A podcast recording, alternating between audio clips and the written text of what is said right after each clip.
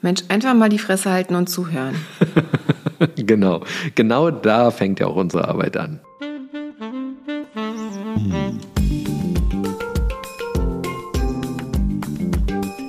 Herzlich willkommen zu unserem Podcast Die Therapeutin Und der Coach mit Sabine Werner-Kopsch und Hajo Werner. Ein Ausschnitt aus unseren Küchengesprächen. Folge 3 Diagnose Social Media. Heute ist es ja total in, dass wir uns über TikTok, Instagram, die Internetsuchmöglichkeiten, wo auch immer, YouTube, die ganzen Menschen anhören, die uns erklären, dass wir alle irgendwelche Störungen haben. Eigentlich ist es auch total modern, Störungen zu haben. Vor ein paar Jahren noch war das sehr peinlich, zum Beispiel ein ADHS zu haben. Und mittlerweile ist es so, dass die meisten Jugendlichen eher danach suchen, ob sie auch was haben, damit sie was Besonderes haben oder ein Alleinstellungsmerkmal. Also zumindest Panikattacken oder irgend sowas. Das heißt, es ist modern geworden, eine Störung zu haben? Ja, weil das eben was Besonderes ist. Also wir werden besonders dadurch, dass wir irgendeine psychische Störung haben. Eine Schublade, in die wir hineinpassen. Genau, etwas, womit wir uns identifizieren. Dann ist es halt nicht das sich selber langweilig findende Mädchen oder der sich selber total annervende Junge, sondern es ist halt das Mädchen mit Panikstörungen und Essstörungen oder der Junge mit dem ADHS und der Depression.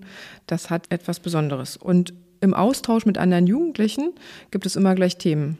Man kann sich dann austauschen. Ach, du hast auch eine depressive Phase. Oder, ah, okay, du hast auch Panikattacken. Dann gibt es Austausch. Es gibt gegenseitige Fürsorge. Das ist das, glaube ich, was den meisten Jugendlichen daran total gefällt. Interessant. Vor 30 Jahren oder auch noch vor 20, glaube ich, war es ja so, dass wenn es um eine psychische Störung ging, waren alle so, oh nein, und das war etwas ganz Schlimmes. Genau. Aber heute ist es en vogue.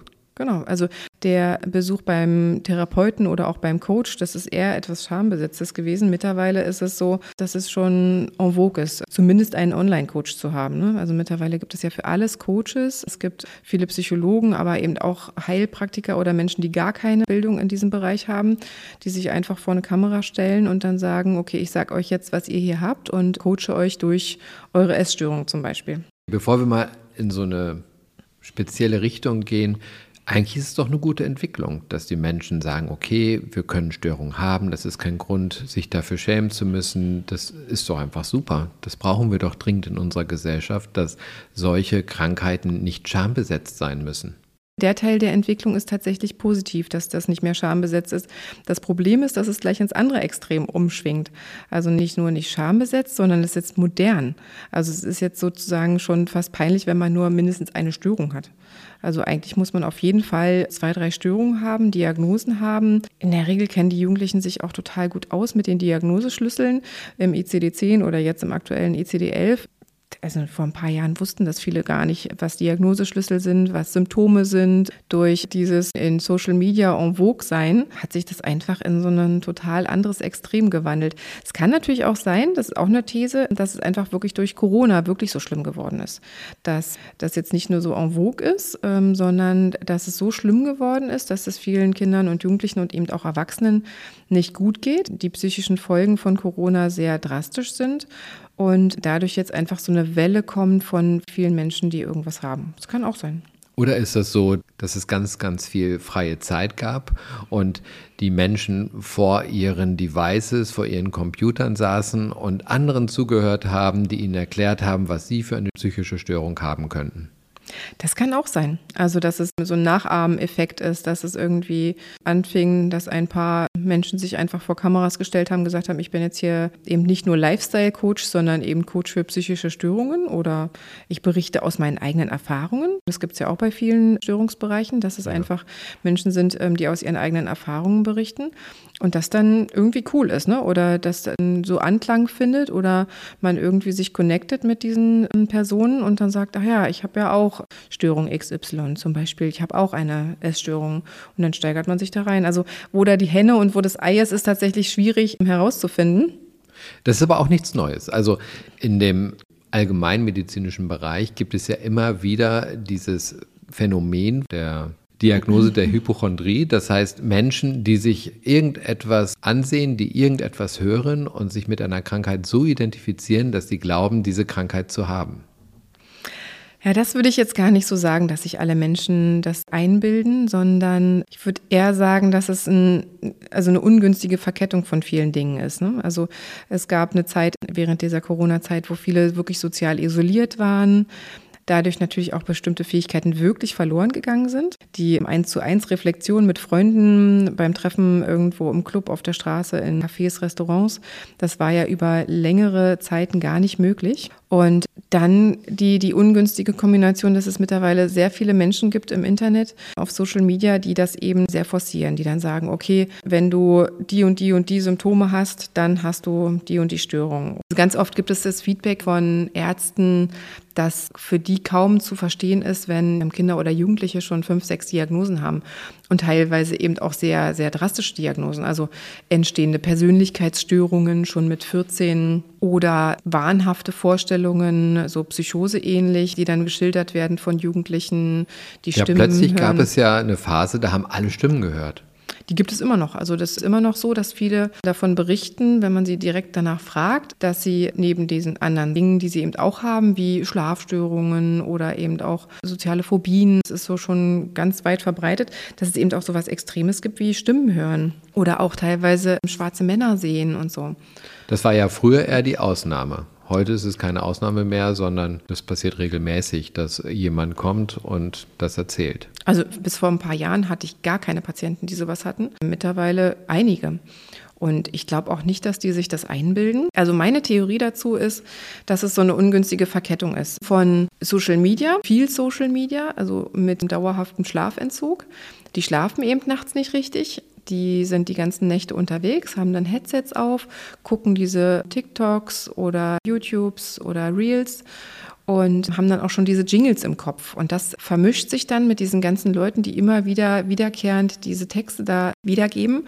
Und ich glaube, dass das dann vielleicht einfach das Gehirn daraus macht, dass es eben auch, wenn derjenige das mal ausschaltet, dass dann trotzdem diese Stimmen im Kopf sind oder dass es irgendwie so ein Trick ist, den das Gehirn da anwendet sozusagen oder ähm, irgend so ein Mechanismus, der vom Gehirn gesteuert wird, dass man dann diese Stimmen hört. Weil, also das wäre so zum Beispiel eine Idee, weil sehr auffällig ist, dass es immer die äh, Menschen betrifft, die wirklich ganz wenig schlafen, also wirklich nur teilweise so drei bis fünf Stunden pro Nacht und ganz viel Social Media Gebrauch haben. Und, und dazu kommt die soziale Isolation, also wenig rausgehen, wenig mit anderen im Kontakt sein, viel Isolation zu Hause im eigenen Zimmer, wenig Austausch. Also die Menschen sind auf sich selbst zurückgeworfen, weil sie isoliert sind und sich isoliert haben, in der Isolation geblieben sind, nach Corona zum Beispiel. Und sind dann mit Internet oder sind dann mit TikTok und Instagram und Co. den ganzen kleinen Filmchen da unterwegs und haben gleichzeitig massiven Schlafentzug. Ist das dann nicht auch sowas wie eine wahnhafte Situation, wenn die Menschen dann so wenig schlafen, dass sie jetzt irgendwie alles gar nicht mehr so richtig auf die Reihe bekommen? Was ist jetzt Schlafenszeit? Was ist Realität? Genau, der Rhythmus gerät völlig aus dem Ruder.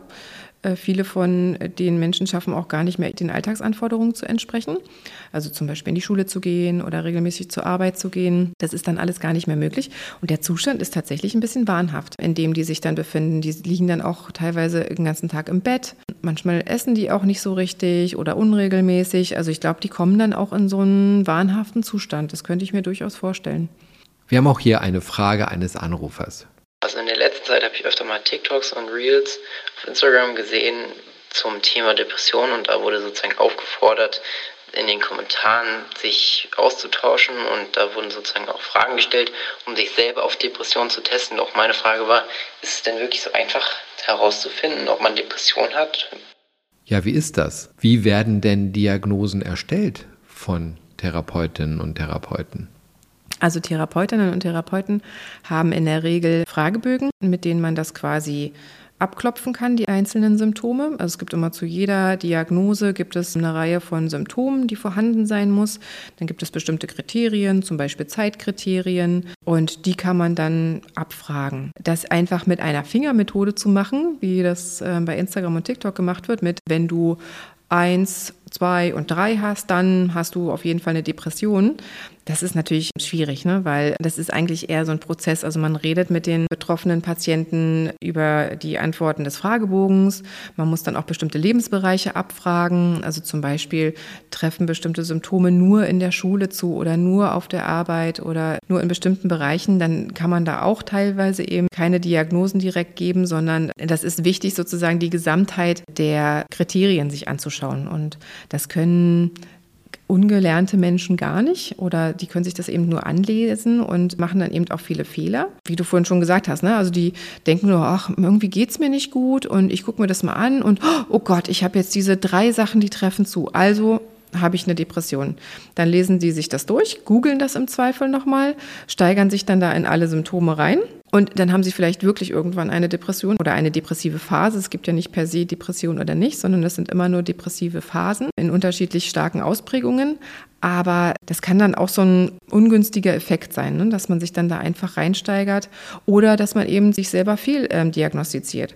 Das ist ja auch, seitdem es Google gibt, man gibt ähm, ein, ein Symptom ein und dann kommen immer zehn schlimme Krankheiten. Ich glaube, lässt fast jeder mittlerweile, dass ähm, wenn man irgendwo ein bisschen Zippeln hat oder irgendeinen Schmerz oder so, man gibt es bei Google ein, ist dann direkt immer gleich irgendwie ähm, Krebs im Endstadium.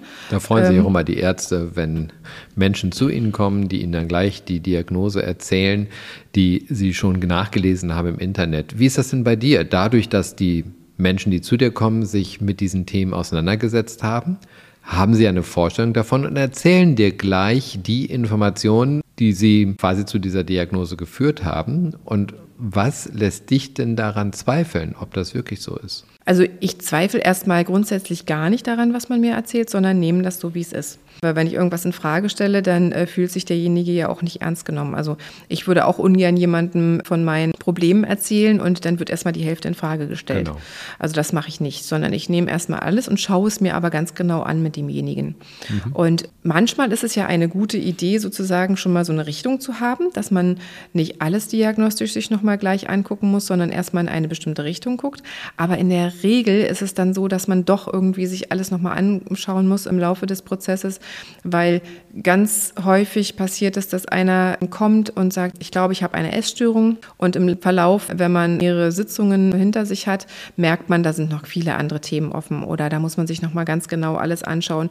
Und die Essstörung ist vielleicht nur das, was oben drauf liegt, aber da sind viele Dinge, die noch darunter liegen.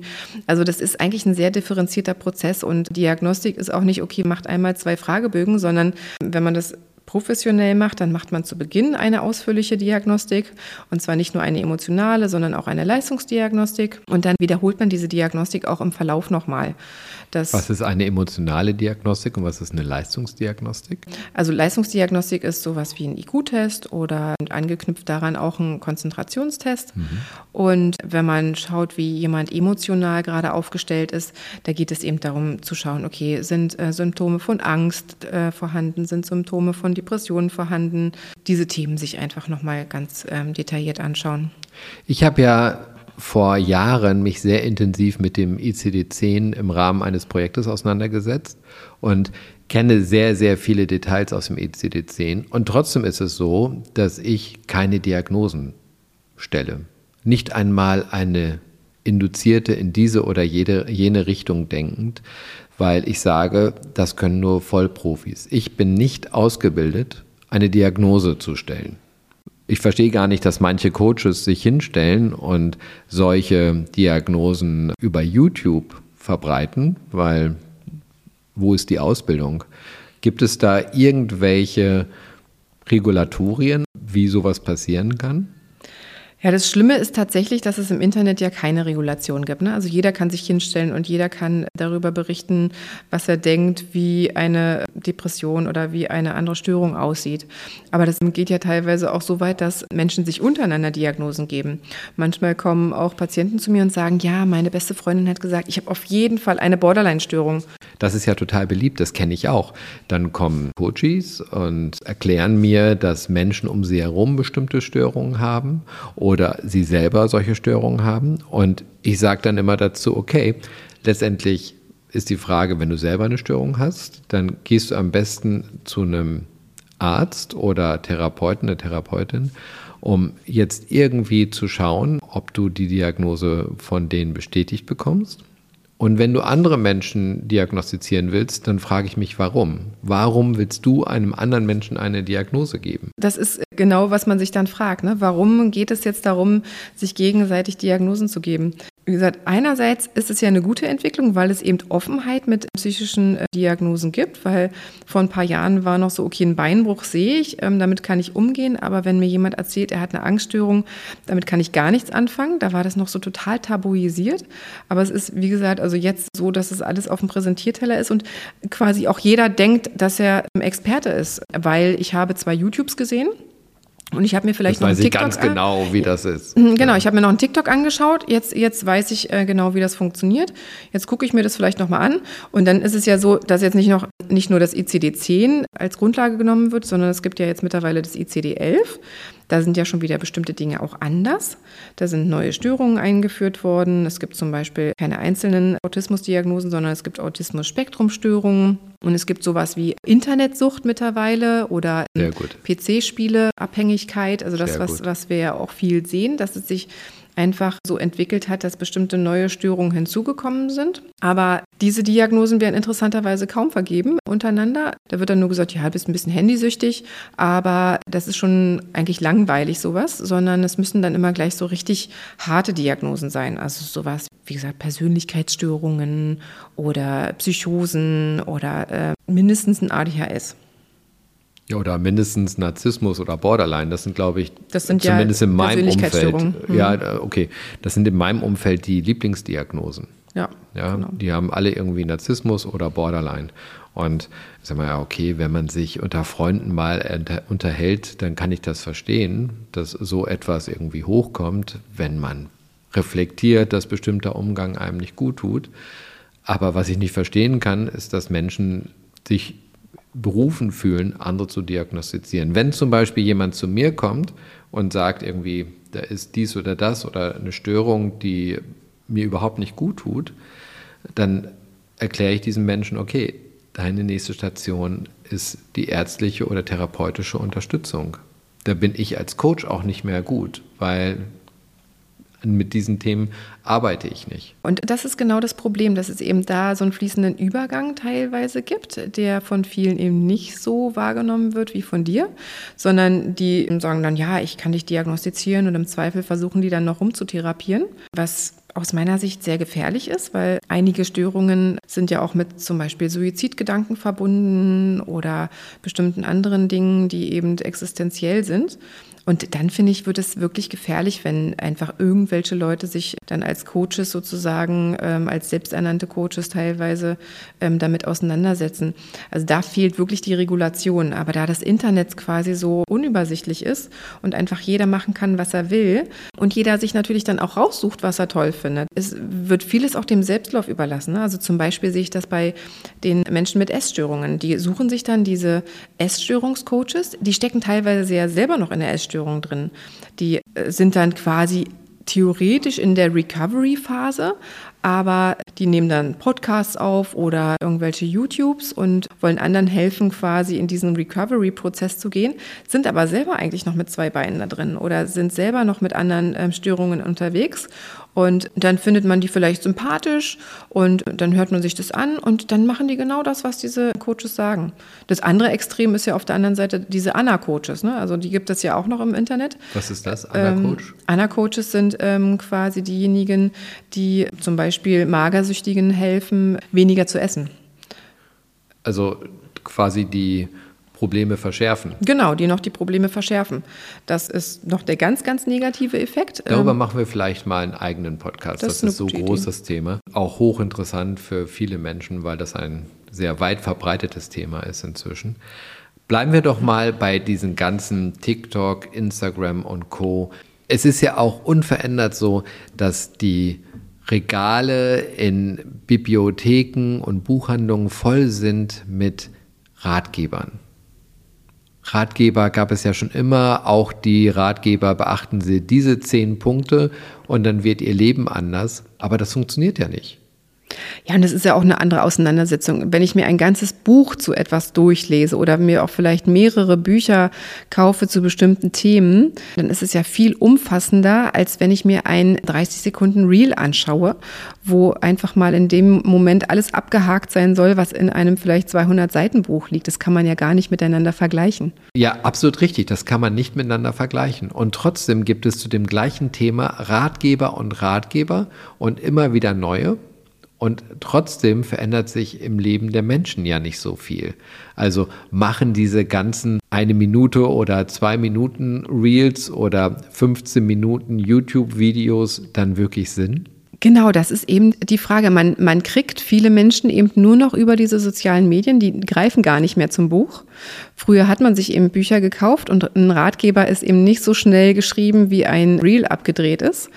Und die Auseinandersetzung ist auch eine ganz andere in einem Ratgeber. Und ich finde Ratgeber nach wie vor total toll und empfehle auch gerne Ratgeber.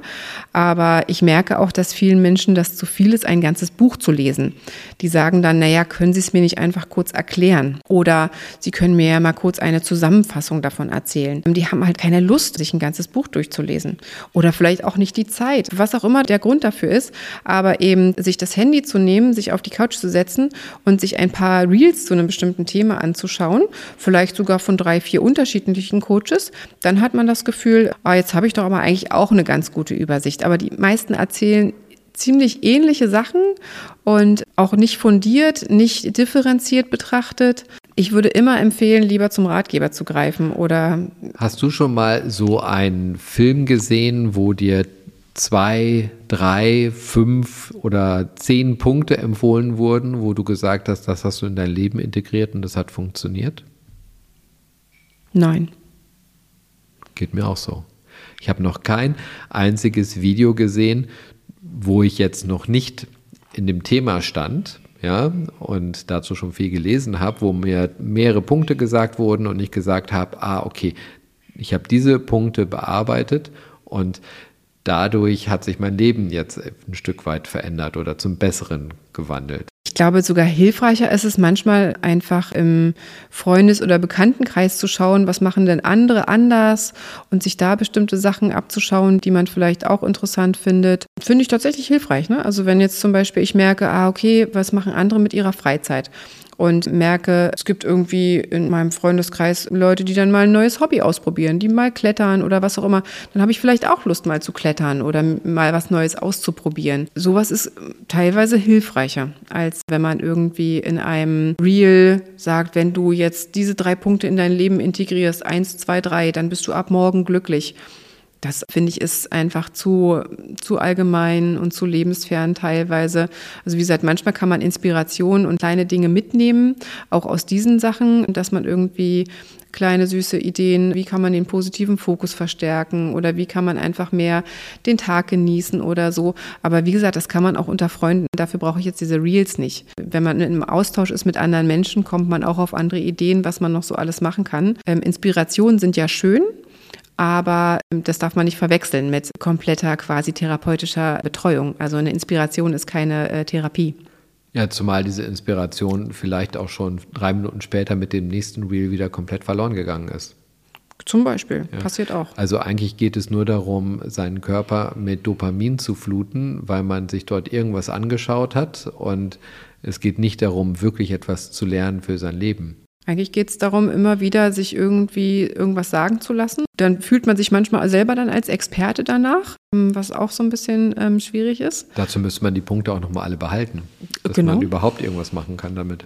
Genau, aber im Zweifel schreiben sich das äh, Menschen auch auf, die drei Punkte, und ähm, geben das dann zum Besten in der nächsten Runde und sind dann da der ähm, selbsternannte Experte. Ne? Das geht ja, dann ist ja so ein, so ein Ketteneffekt, der dann da ähm, eintritt, ist auch schwierig. Ja, interessant. Psychologinnen, Psychologen. Also erstmal, man kann ja relativ einfach Psychologe oder Psychologin werden heutzutage. Man schreibt sich an einer Hochschule ein, das dauert drei Jahre, vielleicht auch nur zwei, ich glaube aber drei, ne? Dann ist man erstmal Bachelor, oder? Ja, genau, drei Jahre, dann ist man Bachelor. Aber so einfach ist es auch nicht, weil die meisten NC gebunden sind oder man muss eben an privaten Unis sich einschreiben, da bezahlt man eine Menge Geld dafür. Also so einfach ist es theoretisch nicht, Ja, aber, aber es gibt eine Menge. Also, wenn ich jetzt aus dem Gymnasium komme, bin 17 Jahre alt, fast 18, schreibe mich dann irgendwo ein, bin gut genug bei meinem Abi, ist ja alles fein, dann bin ich mit 21 oder 22 Bachelor. Genau, richtig. Und dann mache ich noch ein Jahr oder zwei drauf, da bin ich Master, dann bin ich irgendwie 22, 23. Mhm, genau. Wenn es hochkommt, 24. Ja, das war aber immer schon so. Also das, das ist nichts Neues, das ist tatsächlich immer schon so gewesen.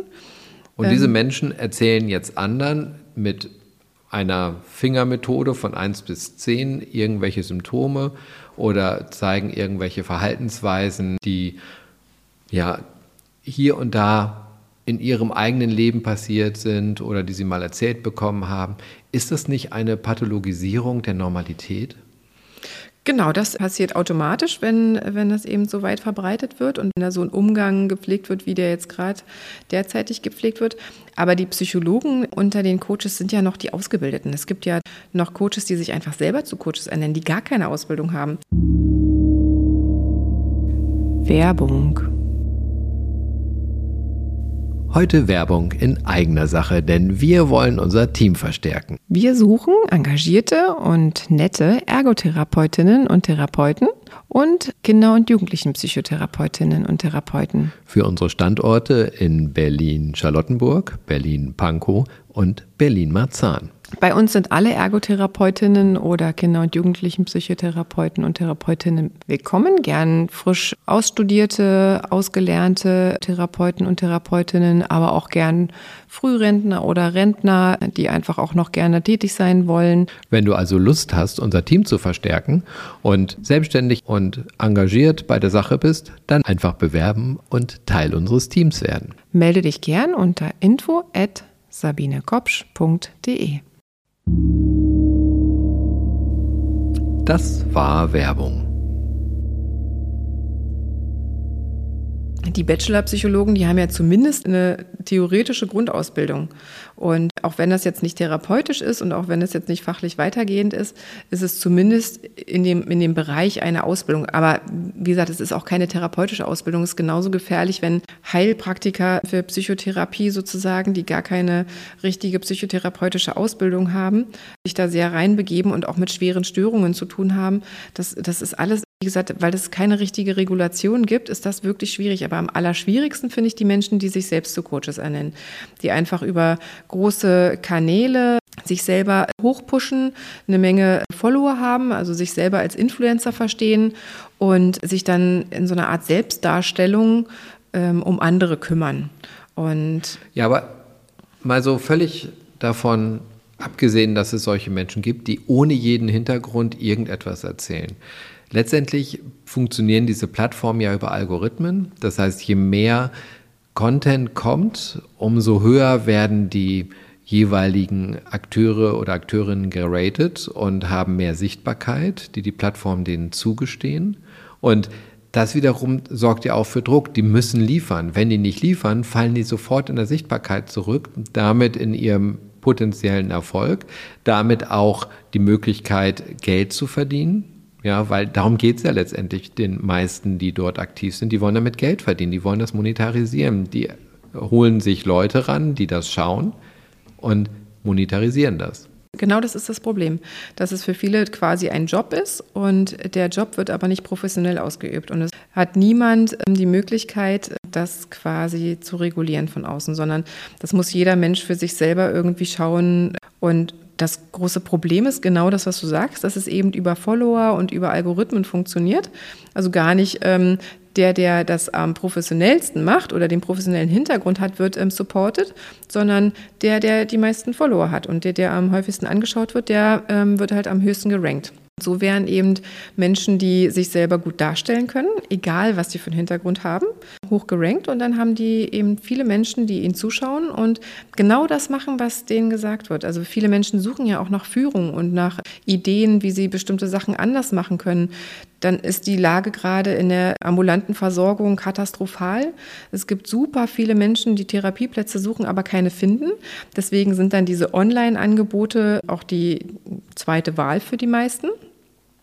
Es gibt zwar auch professionelle Online-Angebote, aber die sind natürlich lange nicht so interessant wie irgendwelche TikToks oder YouTubes von, von Leuten, die so mehr nahbarer sind, ne, als irgendeine Online-Plattform vielleicht, die von irgendeiner Krankenkasse gehostet wird. Das, ist, das wird zwar auch genutzt, aber ich glaube, die große Masse nutzt gerade eher diesen Social-Media-Bereich. Also eine bestimmte Altersstufe erreicht man eigentlich fast nur noch über Social Media. Und das ist tatsächlich das, was so ein riesengroßes Problem darstellt. Die Menschen suchen nach Hilfe. Denen geht es wirklich nicht gut. Also die meisten bilden sich das wirklich nicht ein, sondern denen geht es nicht gut. Und dann docken sie irgendwo an, wo sie sich gesehen fühlen, auch wenn das irgendwie nur ist, weil mal jemand auf Kommentare antwortet oder mal irgendwie sagt, oh, alle meine Schatzis oder die sind dann ja auch so teilweise sehr distanzlos im Umgang, finde ich. Das mögen aber viele, weil es so Nahbarkeit schafft. Und dann machen die wirklich genau das, was diese Coaches da sagen. Also es hat schon ein bisschen was so Guru-mäßiges, finde ich teilweise.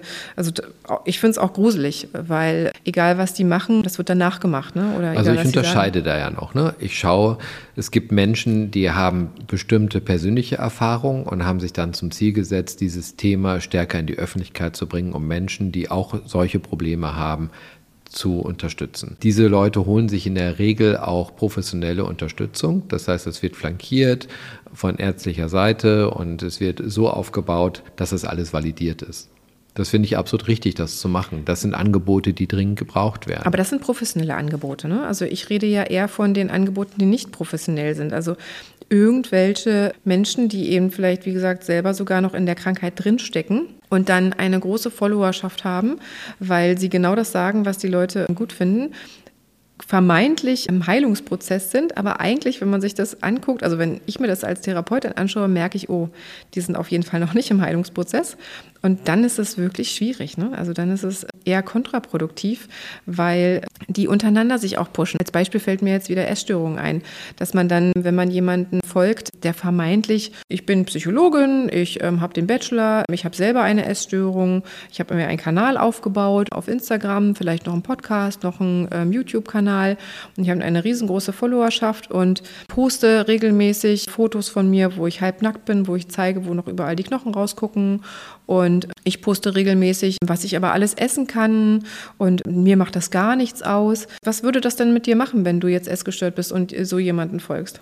Das würde mich wahrscheinlich motivieren, weiterzumachen weniger zu essen und genau solchen Bildern zu entsprechen, weil wenn ich ähm, eine Essstörung hätte, dann würde ich ja meinen Körper so wie er ist nicht okay finden und würde wollen, dass er dünner wird. Und das würde bedeuten, ich würde mir das als Vorbild nehmen und würde auch wahrscheinlich weniger essen, würde die das nachahmen. Genau, aber die tun ja so, als wenn sie ganz viel essen und aber trotzdem ganz schlank sind. Das macht ja bei den Essgestörten ein Bild von, okay, irgendwas stimmt mit mir nicht. Ich muss mal gucken, noch weniger essen, damit ich irgendwie dem entspreche oder irgendwas, mein Körper funktioniert nicht mehr richtig. Das ist ja sowieso ganz häufig der Glaubenssatz. Mein Körper funktioniert anders als alle anderen Körper und dann steigert man sich aber auf jeden Fall rein. Also auf jeden Fall ist das nicht heilungsfördernd. Wenn alle in der Umgebung mit Störungen unterwegs sind, ist es sehr wahrscheinlich, dass man auch irgendwas entwickelt. Sich abgrenzen zu lernen, halte ich sowieso für eine der wichtigsten Herausforderungen im Leben. Davon mal ganz abgesehen, lernt man im psychologischen Studium zu diagnostizieren? Also im Psychologiestudium habe ich das nicht gelernt. Also man hat mal ganz theoretisch ein paar Fragebögen angeschaut, aber man hat die weder durchgeführt, noch hat man damit irgendwelche Erfahrungen gesammelt.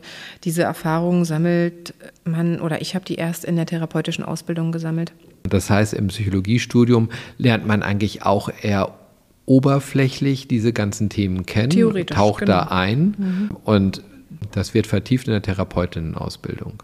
Genau, also weil viele Psychologen gehen ja gar nicht in die therapeutische Richtung. Es gibt ja auch für Psychologen viele andere Möglichkeiten. Ne? Man kann in den Arbeits- und Organisationsbereich gehen, man kann in den Wirtschaftsbereich gehen, in die Kriminalpsychologie. Und das, was man im Psychologiestudium lernt, ist eher theoretisch und weit gefächert und dann spezialisiert man sich. Und wenn man dann in diese therapeutische Richtung geht, dann geht es eben darum, die zu diagnostizieren, zu therapieren und dafür sich das Werkzeug anzueignen.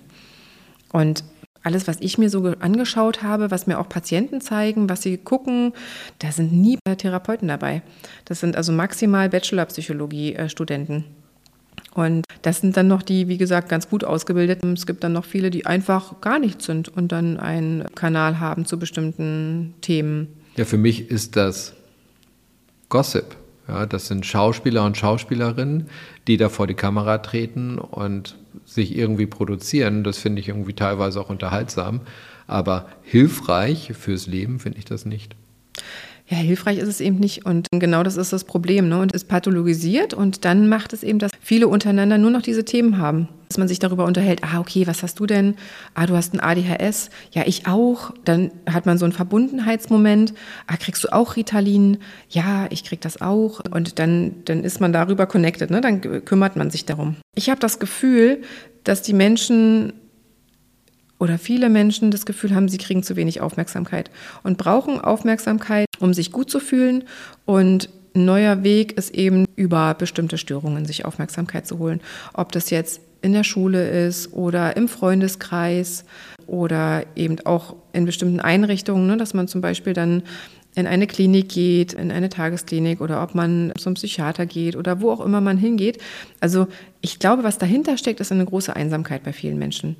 Und dass dieses Verbundenheitsgefühl über psychische Störungen hergestellt wird, ist, glaube ich, jetzt gerade so eine Strategie. Total spannender Aspekt. Also die Menschen verkriechen sich in ihre Smartphones, schauen sich die ganze Zeit irgendwelche YouTubes, Insta-Reels, TikToks an und vereinsamen dabei, anstatt sich einander zuzuwenden und sich die Aufmerksamkeit zu geben, die ihnen fehlt.